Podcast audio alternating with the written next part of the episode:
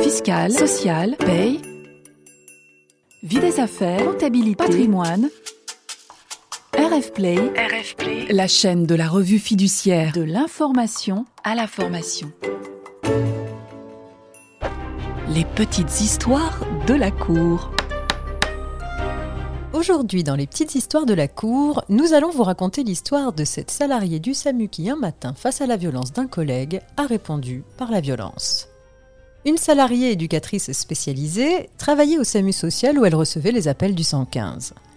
Un matin, à sa prise de service, elle a une violente altercation avec un collègue au cours de laquelle celui-ci frappe subitement et violemment sur son bureau, au point que la salariée qui était assise derrière ce bureau perd l'équilibre et se cogne la jambe. Dans le prolongement de ce geste agressif, la salariée porte un coup sur la tête de son collègue. Les huit salariés présentes lors des faits se déclarent profondément choqués. L'une d'elles indique quand même avoir pleuré sous le coup de l'émotion. Cette altercation perturbe le fonctionnement du service chargé de recevoir les appels du 115, puisque les salariés cessent de prendre les communications le temps que les protagonistes soient séparés et que le calme revienne. L'employeur licencie alors la salariée pour faute grave.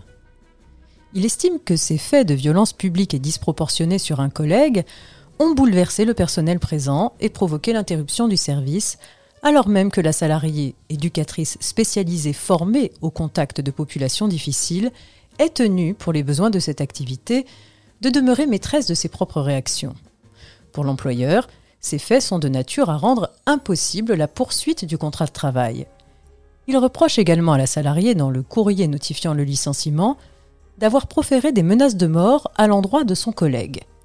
Il y précise avoir bien compris que la salariée n'était pas l'initiatrice du premier acte de violence, mais qu'il ne peut pas tolérer qu'elle menace de mort l'un de ses collègues de travail. Il convient de nous intéresser un instant à la définition de la faute grave. Le Code du travail précise que c'est à l'employeur qui licencie un salarié pour faute grave de qualifier la gravité de celle-ci sous le contrôle du juge en cas de contentieux. Il appartient alors à l'employeur de démontrer que les agissements du salarié sont effectivement fautifs et qu'il a choisi une sanction proportionnée à la faute commise. On parle de faute grave en présence d'un fait ou d'un ensemble de faits commis par le salarié qui constitue une violation des obligations déroulant de son contrat de travail ou des relations de travail d'une importance telle qu'elle rend impossible le maintien de l'intéressé dans l'entreprise et peut justifier une mise à pied conservatoire. En cas de licenciement pour faute grave, le salarié n'a ni préavis ni indemnité de licenciement. Dans son analyse, la Cour d'appel ne reconnaîtra pas la qualification de faute grave, même si elle relève que ce comportement était sans aucun doute fautif et parfaitement inadéquat. Cependant, elle souligne qu'il s'inscrit dans le prolongement de l'agression du collègue de la salariée et qu'il faut tenir compte du contexte professionnel du pôle 115 qui induit légitimement une certaine tension psychologique. Elle ne voit pas non plus dans les faits reprochés à la salariée une cause réelle et sérieuse de licenciement. Dans sa solution, la Cour de cassation approuve la Cour d'appel d'avoir écarté la faute grave après avoir constaté, je cite, que l'ensemble des faits reprochés à la salariée et commis à l'égard d'un collègue de travail s'était produit en réaction à l'agression subite et violente dont elle avait été victime de la part de ce dernier, dans un contexte professionnel de tension psychologique et de fréquentes altercations. Fin de citation. La Cour de cassation valide également l'appréciation des juges qui ont décidé que ces faits ne peuvent être une cause réelle et sérieuse de licenciement.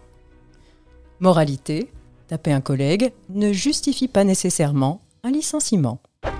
Les petites histoires de la cour. Retrouvez tous les podcasts de RF Play et plus encore sur rfplay.fr.